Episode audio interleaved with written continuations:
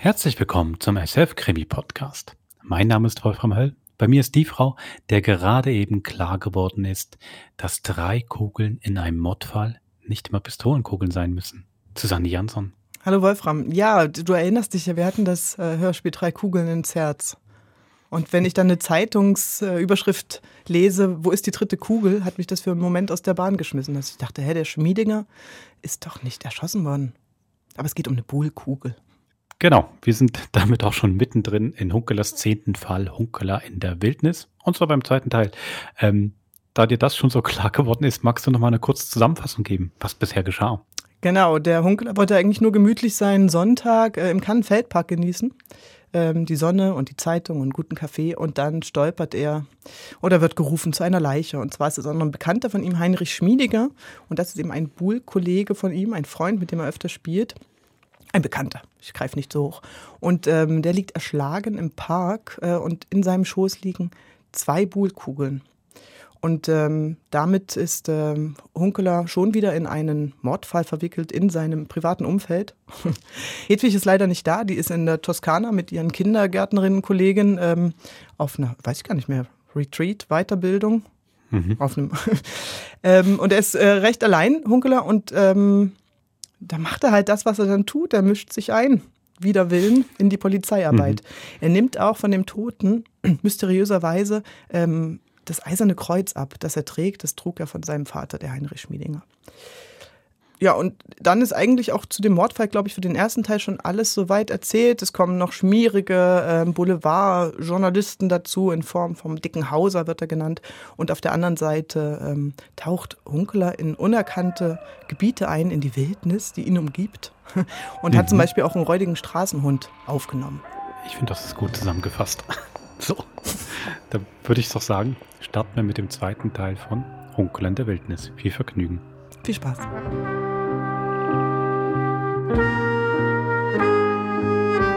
Am Abend fuhr Hunkeler wieder nach Knörank und parkte vor der Wirtschaft Scholler. Er setzte sich davor und schaute den Schwalben zu, welche die Nester unter dem Dach anflogen. Dann griff er zur Neuen Zürcher Zeitung und las einen Artikel über einen Briefband von Samuel Beckett, dem Nobelpreisträger. Besonders ein Zitat hatte es ihm angetan. Man muss weitermachen. Ich kann nicht weitermachen. Ich werde also weitermachen. Man muss Worte sagen, solange es welche gibt. Hedwig kam um halb acht. Sie stieg aus ihrem kleinen weißen Renault und sah ihn unter dem Scheunendach sitzen. Sie trug einen breitrandigen Strohhut und winkte ihm zu. Buonasera. Sie umarmten sich. Wie war es in Lucca? Erzähl. Ach, wunderschöne Toskana. Aber sehr heiß. Viele Touristen. Wie findest du meinen Hut? Sommer, Salz auf der Haut, Pinien, wie damals auf Elba. Machst du dich lustig über mich? Nein. Eben, als du ausgestiegen bist, habe ich gedacht, dass ich ein Glück hatte, dich zu erwischen. So, hast du das? Ja. Hast du mich erwischt? Jedenfalls nicht gestohlen. Und gekauft habe ich dich auch nicht. Vielleicht hast du mich in einer dunklen Ecke geklaut.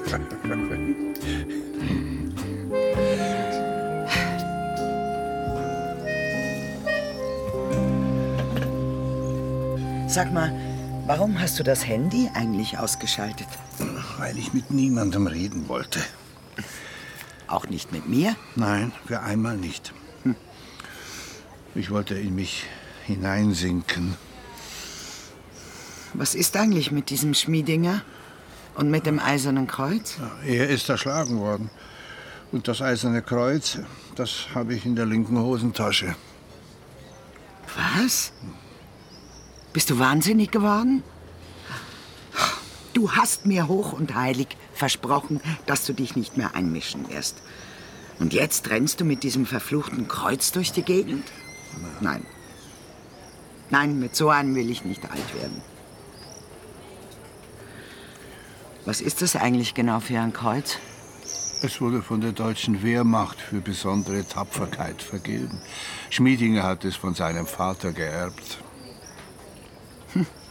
Und jetzt steckt es also in deiner Hosentasche. Warum? Das ist genau das, was ich selber nicht genau verstehe.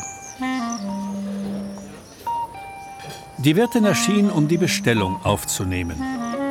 Ein Bier, ein Viertel Pinot Noir, zweimal Pâté mit Salat und viel Wasser. Und Sie den Brief gelesen? Nein, noch nicht. Kein Problem, Monsieur. Je reviens tout de suite. Ich komme gleich wieder. Was soll das für ein Brief sein? Sie hat mir einen Brief aus ihrer Familie gegeben von einem jungen Mann, der als deutscher Soldat 1944 in Russland wegen Fahnenflucht erschossen und irgendwo verscharrt worden ist. Ach, Es wird also nichts mit einem gemütlichen Abend zu zweit. Manchmal denke ich, dass du das Unglück anziehst wie ein Magnet. Warum gibt sie diesen Brief gerade dir? Weil ich ein Poet sei. Du und ein Poet, da lachen ja die Hühner. Du bist ein richtiger Misanthrop. Jawohl, das ist das richtige Wort für dich. Stimmt nicht. Doch, Was kann ich dafür?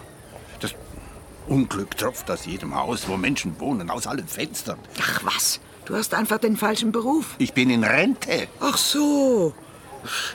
Hast du den Brief gelesen oder nicht? Natürlich, was meinst du denn? Und wo hast du ihn versteckt? Oben auf dem Dachboden, in einem alten Koffer. Und was liegt da sonst noch alles? Das weiß ich doch nicht. Vielleicht die Erinnerungen der Leute, die vor uns im Haus gewohnt haben. Ja, aber diese Erinnerungen gehen dich doch gar nichts an. Deshalb liegen sie ja auch auf dem Dachboden. Vielleicht sollten wir aufhören, uns gegenseitig anzubrüllen. Ja, ist gut, gut. Ich, ich brülle nicht mehr. Die Wirtin kam und brachte das Gewünschte. So, bon Appetit. Ein guter.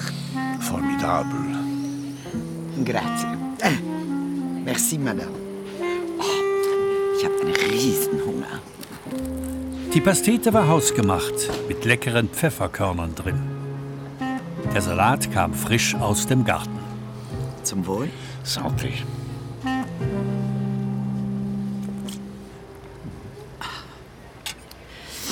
Ein kleiner Streit kann richtig belebend wirken.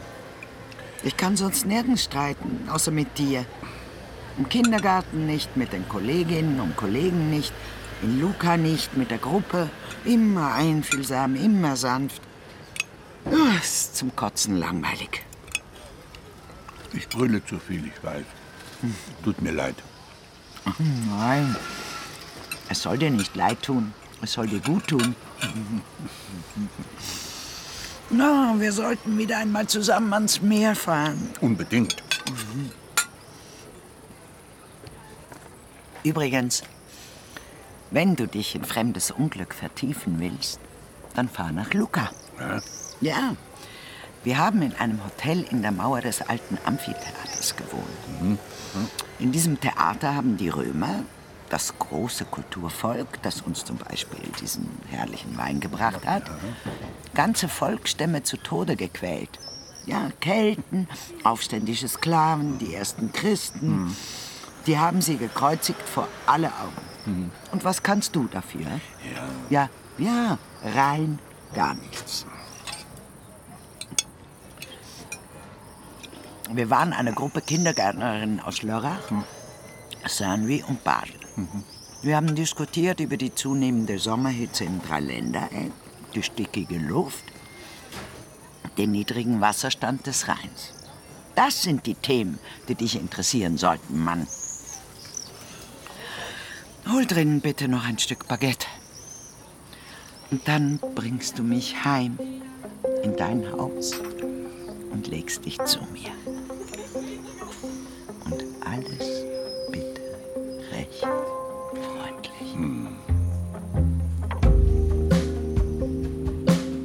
Am anderen Morgen erwachte er in Hedwigs Bett. Er merkte das an ihrem Duft, der ihn einhüllte. Er tastete nach ihrem Leib. Vergebens. Dann hörte er die Stiege knarren, die hinauf zum Toilettenraum führte.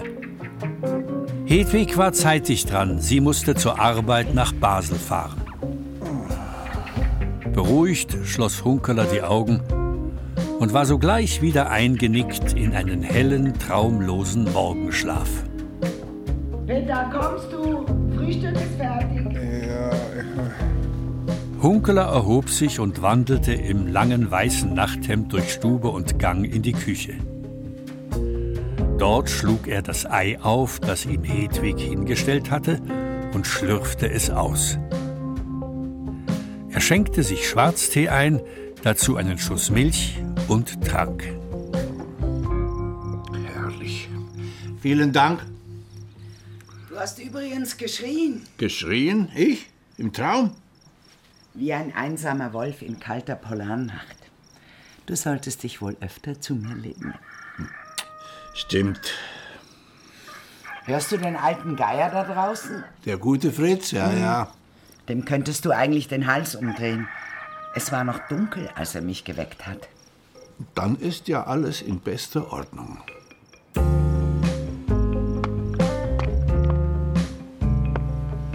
Gegen 11 Uhr stand Hunkeler in der Scheune und schwang die große Axt, um das knorrige Holz eines Zwetschgenbaumes zu zerspalten.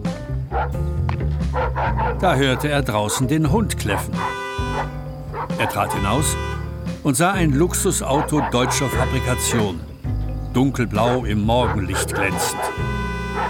Darin saß Staatsanwalt Sutter, die Hand auf der Hupe. Davor stand Kaspar mit gefletschten Zähnen. Endlich! Schaffen Sie dieses verdammte Untier weg! Es hat mich angefallen.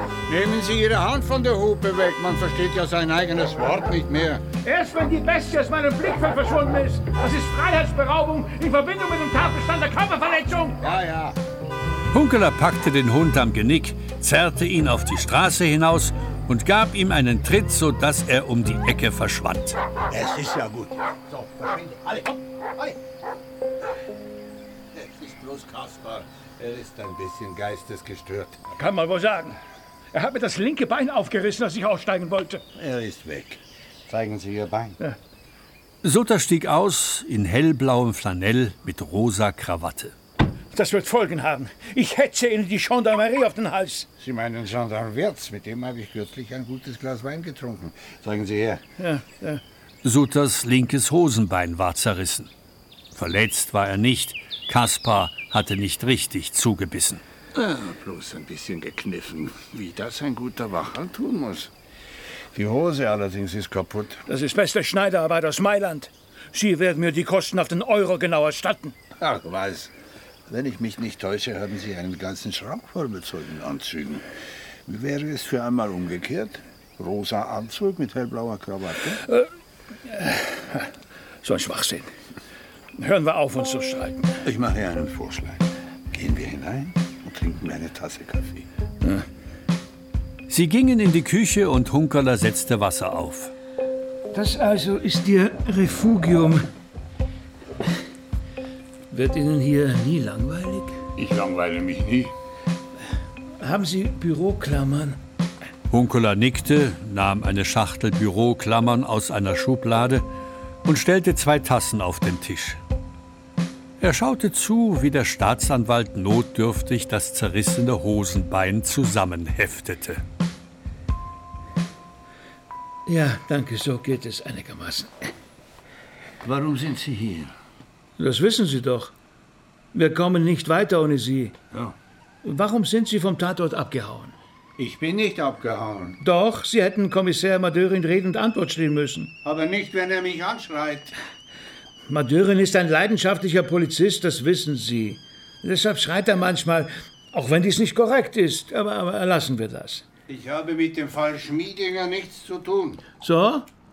Warum sind Sie denn gestern Morgen auf einem Moped durch die Glaserbergstraße gefahren? Das Moped gehört einer Nachbarin hier. Ich bin damit ein bisschen durch die Dörfer gefahren. Machen Sie sich doch nicht lächerlich, Onkeler. Ich bitte darum.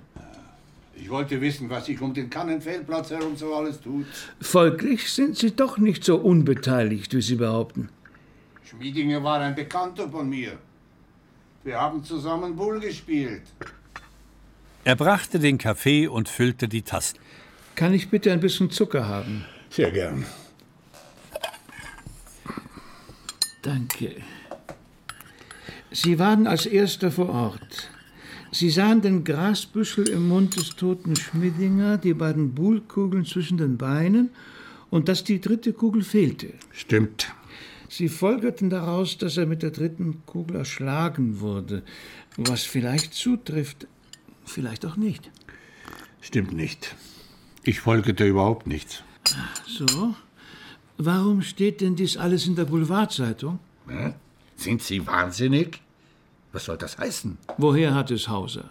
Wollen Sie behaupten, dass Hauser die Einzelheiten von mir hat? Woher sonst? Na, wenn der dicke Hauser tatsächlich vor Ort gewesen wäre und die Leiche gesehen hätte, so müsste das vorher geschehen sein, bevor Frau Dogan um Hilfe gerufen hat, bevor ich im Café war, weil sonst wäre es mir aufgefallen. Übrigens hätte Hauser die Leiche sogleich fotografiert, wenn er sie gefunden hätte. Und dieses Foto wäre im Boulevardblatt abgebildet worden. Ist es aber nicht. Das heißt, jemand muss schon vorher vor Ort gewesen sein. Und dieser jemand muss es Hauser gesteckt haben. Wann sind Sie im Café erschienen? Kurz vor den großen Leuten der Antoniuskirche. Aber hören Sie endlich auf damit. Das ist eine Unverschämtheit, mich zu verdächtigen. Es verdächtigt Sie niemand, Hunkeler. Ich habe Sie bloß ein bisschen provoziert. Immerhin weiß ich jetzt, wie sehr Sie an diesem Fall interessiert sind.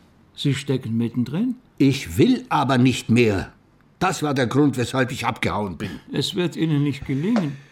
Wir, wir vom Kommissariat, wir können nicht loslassen.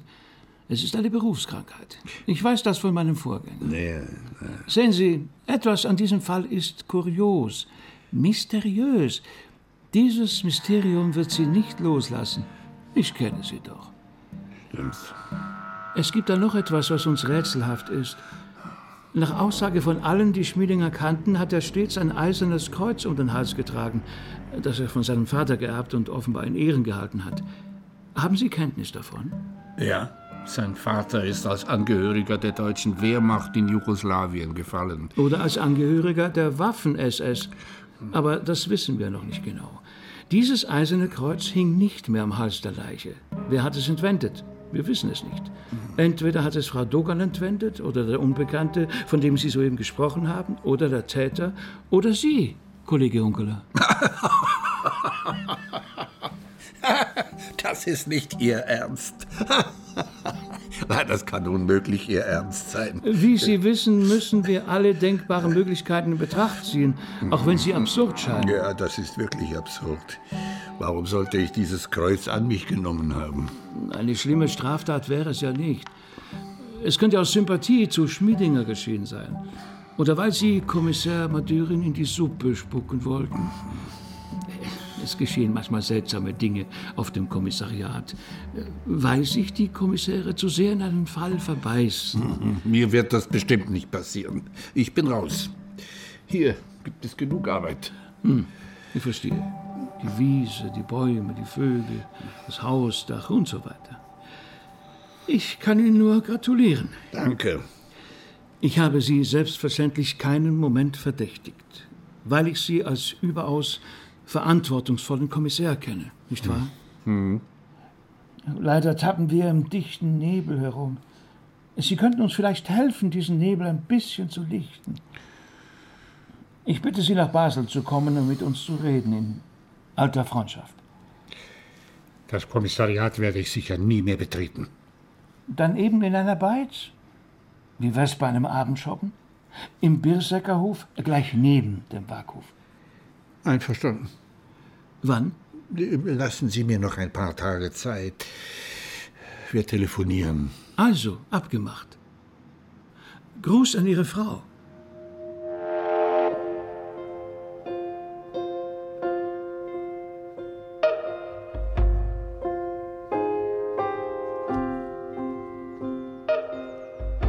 Am nächsten Sonntagmorgen betrat Hunkeler aufs Neue den Kannenfeldpark. Es war genau eine Woche her, seit er die Leiche von Heinrich Schmiedinger gefunden hatte. Er war am Vorabend nach Basel zurückgefahren und hatte in seiner Wohnung geschlafen, die eher einem Glutofen glich als einem kühlen Nachtlager. An diesem Morgen betrat er den Park von der Flughafenstraße her. Er durchwanderte die Kastanienallee und suchte die Umgebung ab, ob er einen seiner ehemaligen Kollegen entdeckte. Korporal Haller in einem Gebüsch, Detektivwachtmeister Lüdi als Jogger verkleidet, Kommissär Madörin durchs Gras schleichend, um eine Spur von Schmiedingers Mörder zu erschnüffeln. Aber nein, das ist ja Quatsch. Er schaute hinüber zum Schuppen der Stadtgärtnerei. Eine alte Linde wuchs dort mit ausladenden Ästen, die bis ins hohe Gras hinabreichten. Alles ruhig. Er ging hin und schlüpfte hindurch in den Raum unter dem Laubdach. Eine wohltuende Kühle empfing ihn, wie in einem Dom, in einer Kathedrale, einem Münster. Ein Duft von Lindenblüten, betörend süß. Hunkeler blieb eine Weile ruhig stehen und schaute hinauf ins Geäst. Mehr davon. Von diesem Duft, der Kühle, dem Grün. Er trat zur alten Friedhofsmauer, die unter dem Laub hindurchführte. Sie bestand aus Kalkquadern in einem Steinbruch des Juragebirges gebrochen. An einer Stelle fehlten einige Steine, sodass eine Lücke entstand, die leicht zu übersteigen war.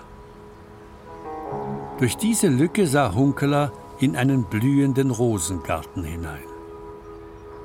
Dort stand Ruth Mangold, die Frau von Heinrich Schmiedinger, die jetzt Witfrau war. Sie hatte eine Rebschere in der Hand.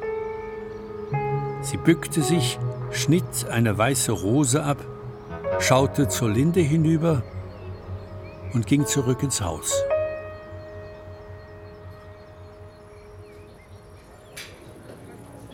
Hunkeler betrat Erkans Café. Er sah drei Personen da sitzen, die er kannte, weil er mit ihnen Boule gespielt hatte. Justine Schwarz, eine Chansonnière aus dem Elsass, Luigi Realini aus Luino am Lago Maggiore, der am Kempser Weg eine Gipserwerkstatt gehabt hatte, und Hugo Oberlin, ehemals Möbelschreiner. Er war Obmann der Buhl-Gruppe Kannenfeldpark. Kein Spiel heute? Wow, Bauwi. Oh nein. Ich nehme für eine Zeit keine Kugel mehr in die Hand. Wir wurden alle auf den Waaghof zitiert und ausgefragt von einem Herrn Madeurin. Nicht gerade höflich. Nein, Beat Habertür, der ist dann gleich verreist in sein Ferienhaus in Engelberg. Der Dr. Kratzer auch, der ist nach Wien abgehauen und Trudi Brechbühl in ihr Schale im Oberwald. Bien sûr, elle a raison. Man wird nicht gerne verdächtigt, einen Kollegen ermordet zu haben. Wo ist Traufer? Der ist wieder draußen. Der musste drei Nächte auf dem Waaghof verbringen. Er hat geschworen, keinen Fuß mehr in den Park zu setzen. Er wird im Rheinbad sein, bei diesem schönen Wetter. Oui, ça vrai. Äh, morgen Montag ist übrigens die Trauerfeier für Schmiedinger auf dem Hörnli. Kommst du auch? Nein, ich habe ihn gut gemocht, aber ich will mit der Sache nichts zu tun haben. Ach so? Das habe ich aber anders gehört. Äh, du vielleicht, Otto. Was hast du gehört? Ja, dass du dich bei einer Dame, die im Elsass an einem Bach wohnt, danach erkundigt hast. Ach so. Der Herr Hilfspolizist mit dem schönen Namen Cäsar Augustus. ja, ja. Äh, Übrigens hätte ich eine Frage an dich. Ja? Wo bist du am letzten Sonntagmorgen gewesen, als die Sonne aufging? Hast du nicht einen Morgenspaziergang gemacht im Park? Weil du an chronischer Schlaflosigkeit leidest? Hast du nicht den toten Schmiedinger gesehen? Ha? Und später den dicken Hauser angerufen, um ein paar hundert Franken zu ergattern. Was du alles weißt. Und alles erfunden. mit deinem senilen Bullenkopf. Wie nennst du mich? Jawohl, senile Bullenkopf. Nein, Nein, stopp, stopp, nein, Ja, seid ihr alle übergeschnappt? Hört auf! ja, Sagst du mir? Aufhören, sofort! Ich habe Schwierigkeiten genug. Du, hast- recht. Ja, ja, schon gut. Der springt doch. Otto, genug jetzt! Äh, Bring mir einen Kaffee, bitte. Sag Entschuldigung. mir ein Bier. Es tut mir leid, Otto. Ich, ich habe die Nerven verloren. Soll nicht mehr vorkommen. Ja, ja, werden Nur wir gut, sehen. dass Hans Judin das nicht mehr erleben muss. Wir waren eine friedliche Gruppe, bis jetzt. Wer ist dieser Judin? Das war mein Vorgänger als Obmann. Er hat im selben Hochhaus gelebt wie ich, im 12. Stock. Er war 85 Jahre alt, als er mit seiner Frau vom Balkon gesegelt ist. Wie gesegelt. Seine Frau hatte Krebs, unheilbar. Hand in Hand sind die beiden heruntergesprungen. Was tue ich hier eigentlich? Was geht mich das an? Warum liege ich nicht im Rhein ausgestreckt lang wie ein Baumstamm und lasse mich treiben ins Meer hinunter? Kann mir das jemand sagen? Tu pas un poisson. Was? Weil du kein Fisch bist, sondern ein pensionierter Polizist.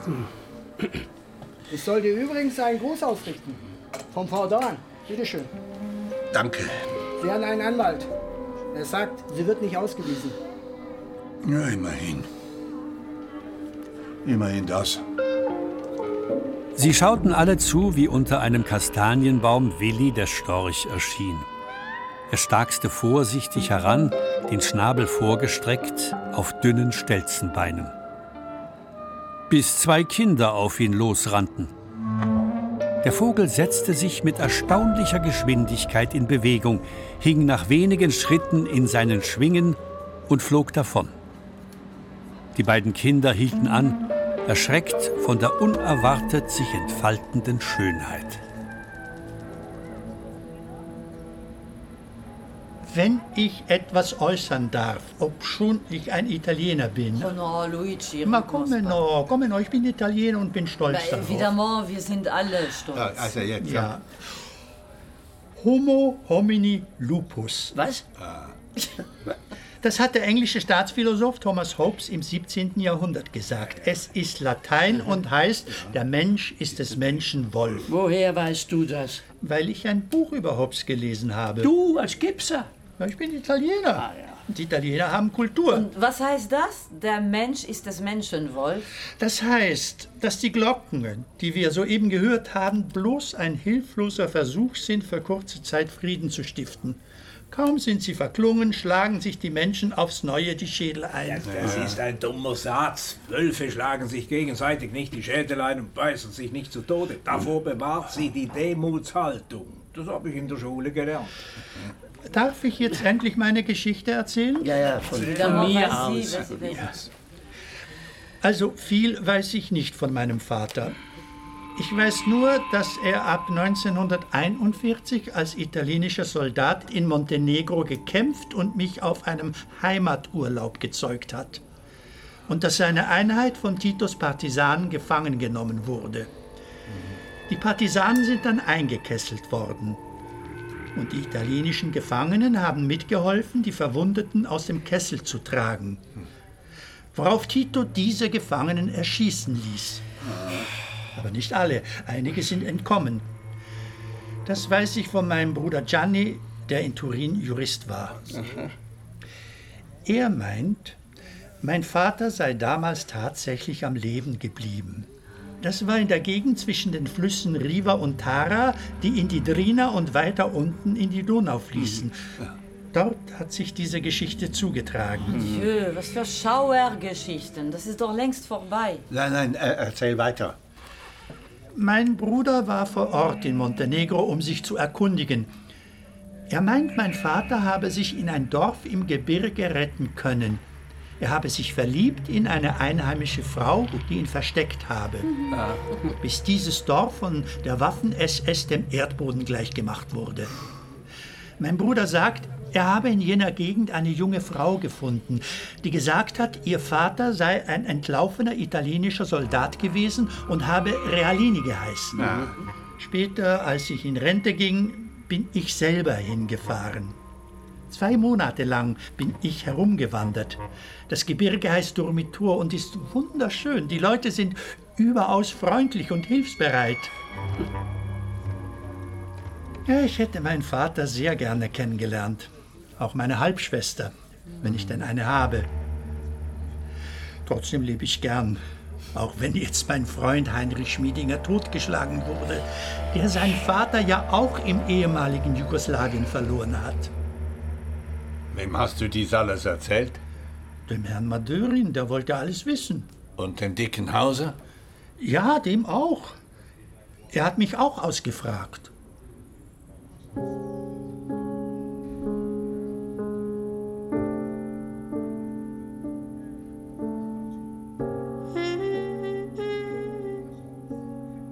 Hunkeler erhob sich von seinem Stuhl, trat auf die Burgfelder Straße hinaus und ging Richtung Innenstadt. Das Dreiertram glitt vorbei, beschienen von der Morgensonne. Im Triebwagen saß ein altes Ehepaar sonntäglich gekleidet. Beinahe hätte er den beiden zugewinkt. Da sie nicht zu ihm herüberschauten, ließ er es bleiben. Er schritt den St. Johannsring hinunter und betrat die Wirtschaft Sommerek. Eddie der Wirt, der weit über 100 Kilo auf die Waage brachte, saß allein am Stammtisch und war daran, ein trübes Pulver in ein Glas zu rühren. Ah, was führt dich hierher? Ich will dich besuchen, schauen, wie es dir geht. Du siehst ja, wie es mir geht. Uns miserabel. Die Wirtschaft leer, im Wasser ein mieses Pulver, das mir beim Abspecken helfen soll. Die Wahrheit ist aber, dass ich gar nicht abspecken will. Bring mir ein Glas Wasser. Oh. Und bitte keine Klagen. Ja, man darf doch. Bitte. Ja. Hunkeler nahm die Sonntagszeitung des Zürcher Boulevardblattes und las den Aufmacher auf der Titelseite. Der Kannenfeldmord und der Fluch des Eisernen Kreuzes. Ja, natürlich. Er blätterte um und überflog, was Hauser geschrieben hatte. War Schmiedingers Vater ein SS-Verbrecher? Was geschah im wilden Gebirge Montenegros? Ja, entsteigen den alten Gräbern des Kannenfeldparks neue Untaten. Zum Wohl, der Herr. Warum hast du deinen Biergarten nicht geöffnet? Warum soll ich ihn öffnen, wenn doch niemand kommt? Ja klar kommt niemand, wenn du geschlossen hast. Nein, umgekehrt. Öffne ich und bereite alles vor, kommt bestimmt ein Gewitter und verhagelt mir alles. Was mache ich dann mit dem, was ich gekocht habe? Soll ich alles selber auffressen? Oder nur noch Pizza anbieten oder irgendeinen Fraß? Hast du nichts im Kühlschrank? Doch.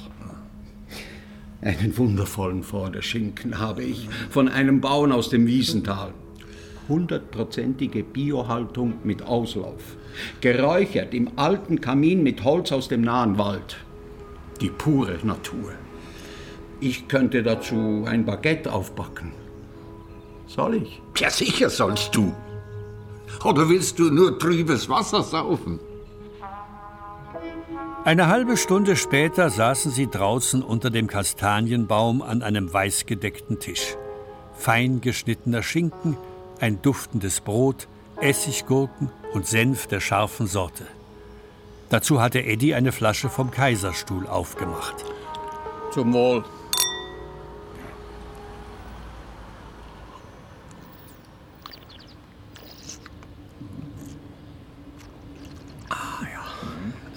Ihring. Der schmeckt ebenso gut wie ein Bordeaux vom Chateau Margaux. Vulkanisches Terroir, Kälterung in einem uralten Eichenfass. Stimmt. Hauen wir rein. Hunkeler staunte wieder einmal, wie gut Schinken, frisches Brot und Rotwein zusammenpassten. Und auch darüber, wie schnell sich Eddie dies alles einverleibte. Schau nicht so blöd. Ich weiß, dass ich fresszüchtig bin. Ich werde am Fressen sterben. Oder aber an übergroßer, grenzenloser, öder Langeweile. Ich habe dich übrigens beobachtet, wie du die Zeitung gelesen hast. Du hast behauptet, du lässt dich nie mehr auf ein Tötungsdelikt ein. Richtig. Das werde ich nie mehr tun. Falsch. Du hast die Schlagzeilen um den Kannenfeldmord richtig gehend verschlungen. Du steckst da schon mittendrin.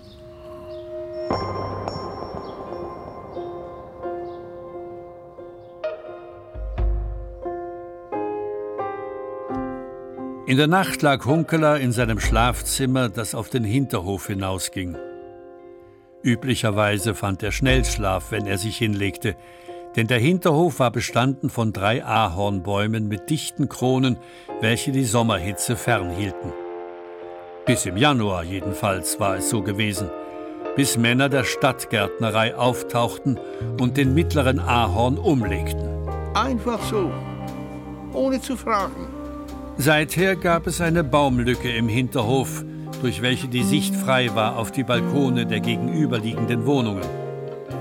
In die oberste dieser Wohnungen war kürzlich junges Volk eingezogen, das in heißen Nächten Partys feierte bis zum Morgengrauen. Auch diese Nacht war es so. Hunkeler wälzte sich in seinem Bett hin und her, bedrängt von Gedanken, die sich um Schmiedingers Tod drehten. Immer gleich. Sie sind immer zu spät dran. Fuchs oder Wolf. Verrisse. Immer zu spät. Lauter Verrisse. Immer im Gegenuhrzeigersinn. Da muss jemand eine Riesenwut gehabt haben. Gegenuhrzeigersinn. Ratte oder Marder. Verrisse, Verrisse, Verrisse, Verrisse, Verrisse, Verrisse, Verrisse, Verrisse. Gegenuhrzeigersinn. Er versuchte Bilanz zu ziehen über das, was er wusste und nicht wusste. Er versuchte es immer wieder. Zu spät. Die Bilanz war stets die gleiche. Nichts. Er wusste so gut wie nichts. Das eiserne Kreuz. Nur dieses verdammte eiserne Kreuz. Das eiserne Kreuz Jesu. Hunkeler hielt sich mit beiden Händen die Ohren zu. Es nützte nichts. Immer gleich. Also beschloss er zu handeln. Ja, das ist Nachtruhestörung, Leute. du blöder Spießer. Er ging ohne Licht zu machen in die Küche, holte aus dem Kühlschrank ein paar verschrumpelte Kartoffeln und trat auf den Balkon hinaus. Also. Er warf die erste Kartoffel. Sie landete irgendwo im Gebüsch. Na, warte.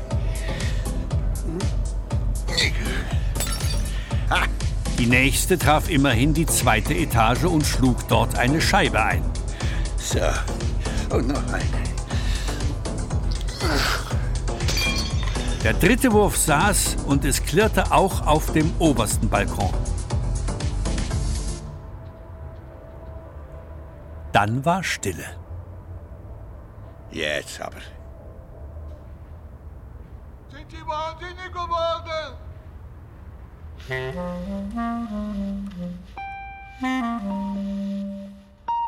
Am nächsten Morgen wanderte Hunkeler den St. Johannsring hinab bis zum Rhein. Er betrat das Badehaus und sah, dass Marietta an der Arbeit war. Aber schon stand der Schriftsteller Walter Traufer vor ihm, in nasser Badehose. Was seid ihr für Arschlöcher auf dem Markhof? Was erlaubt ihr euch mit ehrbaren Bürgern? Tut mir leid. Ich bin nicht mehr auf dem Kommissariat. Ach, du, du warst bei der Polizei und du wirst immer ein Schucker bleiben. Moment. Erst muss ich etwas essen, bevor ich mich hier von dir. Äh, Hunkeler ging zum Kiosk hinüber und holte bei Marietta Würstchen mit Senf und einem Stück Schwarzbrot. so, jetzt. Jetzt kannst du mich anschreien. Machst du dich lustig über mich? Nein, warum? Ich habe gehört, du seist drei Nächte auf dem Waghof gewesen. Hm. Über so etwas mache ich mich sicher nicht lustig. Ich weiß, wie schlimm das ist. Was heißt hier schlimm? Es ist ein Skandal. Setz dich doch bitte hin. Warum? Weil wir so besser reden können. Bitte. Gilt mein Wort nichts mehr? hä? Und das meiner Freundin in Dornach. Und nur weil ich die beiden Tramtickets Hin- und Rückfahrt weggeschmissen habe. Ja, sonst hätte ich beweisen können, dass ich in jener Nacht bei ihr war. Das ist Kleinkram. Der geht mich nichts mehr an. Warum sollte ich Schmiedinger umgebracht haben? Bitte sag mir einen einzigen Grund. Das weiß ich doch nicht. Ich schreibe ausschließlich Kriminalromane in letzter Zeit. Hm? Basler Krimis. Und zwar über das Viertel, in dem die Spießer wohnen. Ja, da habe ich den Überblick, weil ich selber hier wohne. Und der Fall Schmiedinger ist ein Spießermord. Das ganze Milieu ist spießbürgerlich. Die Bullspieler. Das sind alles ins Kleinbürgertum aufgestiegene Proletarier. Ah ja? Auch Schmiedinger war ein Kleinbürger. Er hat in seinem Feuilleton jedenfalls eine kleinbürgerliche Ästhetik verteidigt. Schon allein deshalb kann ich nicht der Täter gewesen sein. Weil ich noch immer ein Prolet bin. Ich mochte den Schmiedinger. Auch wenn er nicht verlieren konnte. Dann ist er oft richtig ekelhaft geworden. Woher weißt du das? Ja, weil wir, wenn der Mond schien, oft ganze Nächte durchgespielt haben, bis die Amseln sangen. Früher, als wir jung waren, da gab es ein schönes, starkes Wort. Klassenbewusstsein. Erinnerst du dich? Sicher. Mir war es ernst mit dem Klassenkampf, mit der Revolution. Ich wollte das Basler Proletariat aufrütteln mit meiner Literatur, indem ich meine Kindheit und Jugend möglichst genau schilderte. Ja, die, die Enge der Wohnung drüben im kleinen Basler Kliebeck-Viertel. Die Enge des Denkens im Kopf meines Vaters. Und ich hatte Erfolg mit meinen Büchern. Aber, aber eben nicht bei der Arbeiterschaft, sondern bei meinen Gegnern. Beim Großkritiker Werner Weber zum Beispiel von der Neuen Zürcher Zeitung, der meine Literatur lobte als Bericht aus der Arbeiterwelt. Ich habe diese Bücher gerne gelesen damals, weil es gute Bücher waren. Aber ich glaube nicht, dass man mit Romanen die Klassengesellschaft verändern kann. Ja, wie denn sonst?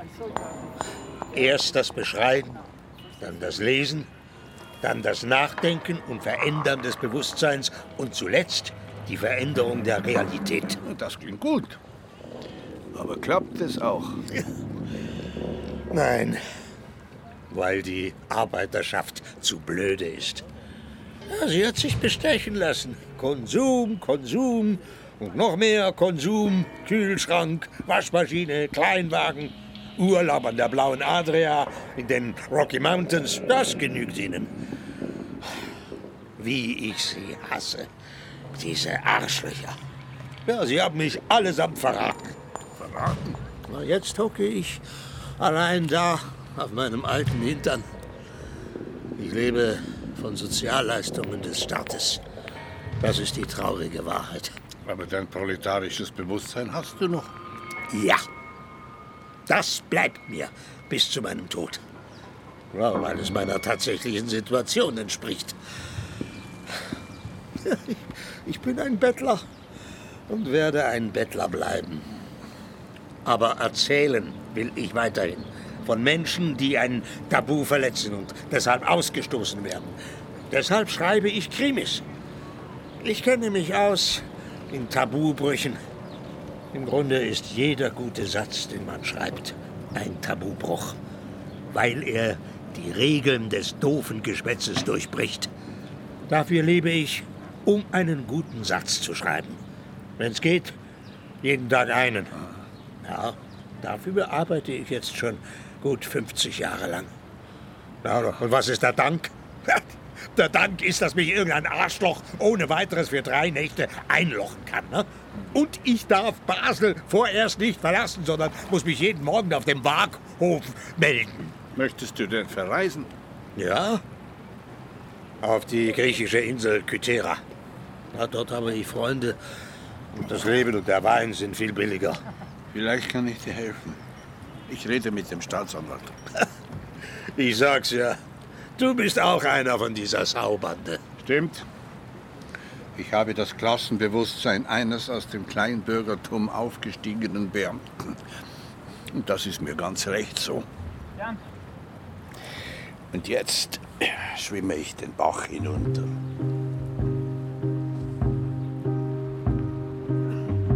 Hunkeler zog sich um und ging am Ufer entlang flussaufwärts. Er ging den Rheinsprung hinauf und kam auf den Münsterplatz. Kein Mensch war zu sehen an diesem Morgen. Kein Bus, keine Touristen. Er stieg die Treppe hinunter zur Münsterfähre. Dort war eine Badebucht mitten im Herzen der alten Stadt. Hunkeler stieg über die eiserne Leiter ins Wasser.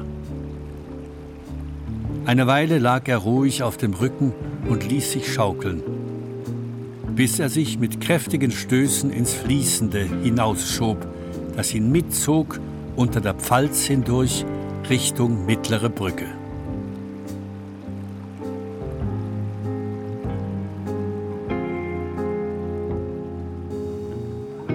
Als er beim Rheinbad wieder an Land ging, war ihm wohler. Er duschte sich und setzte sich in die Sonne. Er saß eine ganze Weile auf der Bank, den Rücken an die Wand der Umkleidekabine gelehnt. Draußen glitt die Zeit vorbei, schien ihm.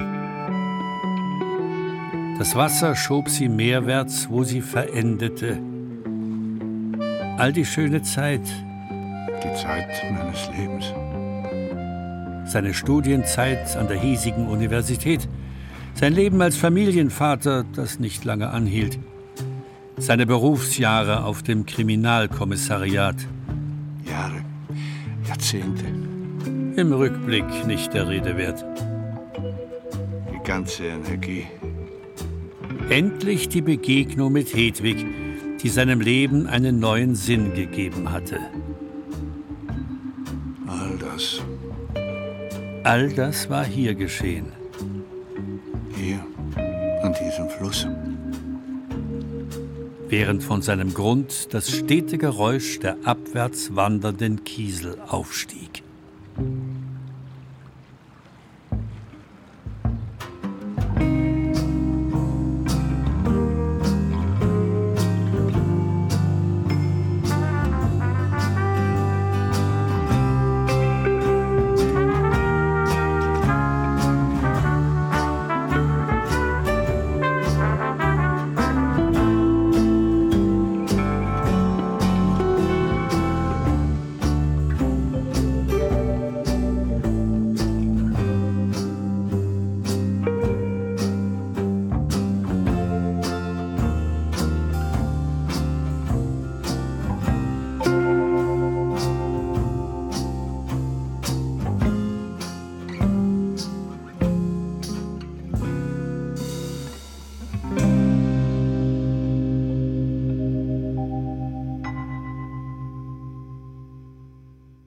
Das war der zweite Teil von Hunkeler in der Wildnis. So, Susanne. Mhm. Das heißt nur Hunkeler in der Wildnis, man kann aber schon noch sagen, die Wildnis in Hunkeler, oder? Ja, und die bricht aus, oder? Also ich meine, Hm. mit Kartoffeln schmeißen, das fand ich übrigens ein super Bild, fand ich wirklich toll. Oder auch, dass er sich mit dem Otto prügelt. Mhm. It's getting wild. It's getting wild. Stimmt. Wolltest Auf der anderen Seite hat die Wildnis aber auch jetzt langsam so ein liebliches Gesicht, wenn er da im Kannenfeldpark ist und in dieser Baumhöhle und es duftet nach Lindenblüten. Das ist, kann, ist ja auch, man muss ja auch die Wildnis genießen, um freiwillig da drin zu bleiben. Das stimmt. Du, Ja. ich würde sagen, wir müssen heute gar nicht so viel sprechen, weil wir nächste, nächstes Mal nach dem dritten Teil ähm, unseren Gast haben. Redort, den Regisseur und Bearbeiter von Hunkel in der Wildnis. Und da können wir uns doch viele Sachen, die wir uns einfach jetzt nur zwischen uns besprechen würden und mutmaßen und werweisen würden, hier direkt mit ihm bequatschen, oder? Ganz genau, dann können wir den Reto löchern nach allem, was im Hunkeler noch unbeantwortet bl- blieb bis jetzt oder was noch schlummert. Genau. Und vielleicht auch, wie man sich dafür entscheidet, welcher, welches Frühstücksei man dann da reinnimmt in die Bearbeitung und welchen Kaffee. Das, Entschuldige, aber das, ich habe so richtig Lust bekommen, äh, jetzt auch beim zweiten Teil, äh, so eine Essensliste zu führen. Weil es doch sehr dezidiert beschrieben wird, wo er hingeht und wann er isst. Genau, eben. Total. Auch die eine an oder andere Rezeptidee. Kochbuch, Koch mit Genau, Hunkler. genau. Also, wir hätten das doch gut. Wir hatten schon die literarischen Spaziergänge mit Hunkeler durch Basel, durch Hunkelers Basel und dann haben wir noch durch Hunkelers Gaumen. Super, dann würde ich doch sagen, hören wir uns nächste Woche wieder. Bis dann, bis zum nächsten Mord. Macht's gut.